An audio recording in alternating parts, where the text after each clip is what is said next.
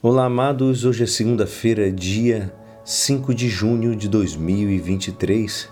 E hoje a nossa igreja nos convida a meditar juntos o Evangelho de São Marcos, capítulo 12, versículos 1 a 12. Naquele tempo, Jesus começou a falar aos sumos sacerdotes, mestres da lei e anciãos, usando parábolas. Um homem plantou uma vinha, cercou-a, fez um largar e construiu uma torre de guarda. Depois arrendou a vinha a alguns agricultores e viajou para longe. Na época da colheita, ele mandou um empregado aos agricultores para receber sua parte dos frutos da vinha. Mas os agricultores pegaram o empregado, bateram nele e mandaram de volta sem nada.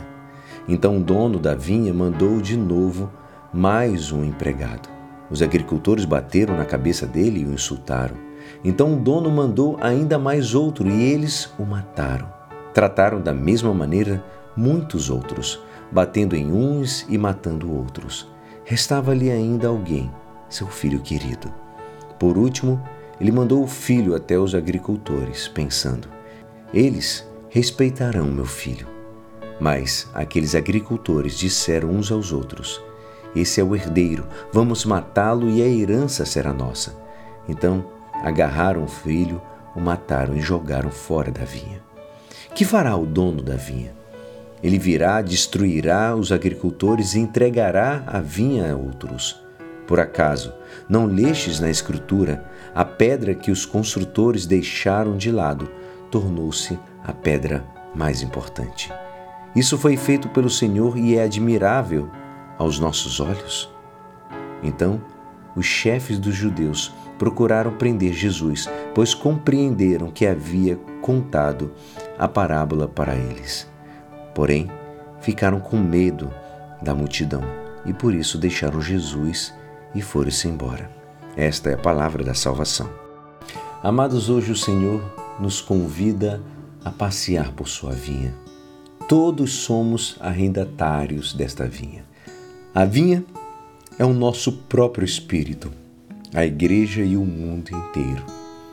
Deus quer nossos frutos. Primeiro, a nossa santidade pessoal, depois, um constante apostolado entre os meus amigos, a quem nosso exemplo e palavras devem animá-los a aproximarem-se cada dia mais a Cristo.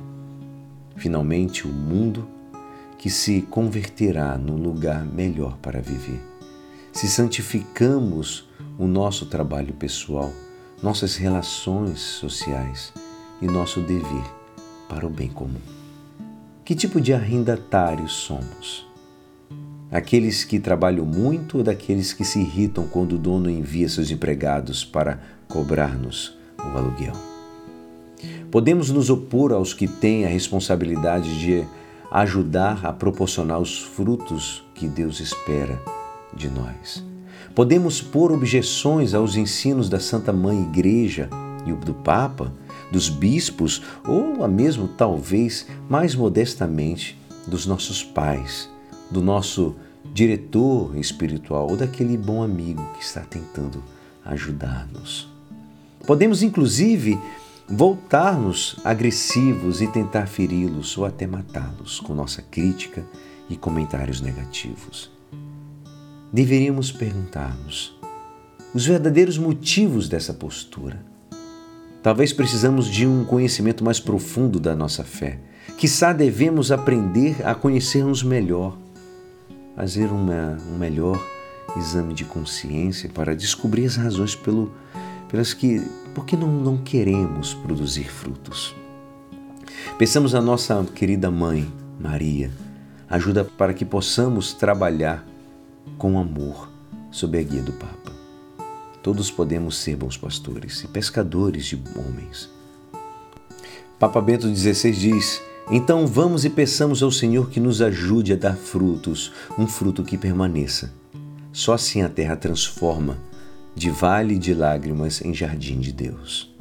Amados, nós poderíamos aproximar nosso espírito a Jesus Cristo, o espírito de nossos amigos ou do mundo inteiro, se apenas, apenas lêssemos e meditássemos os ensinos do nosso Papa antigo Papa Bento XVI e tentássemos pô-los em prática.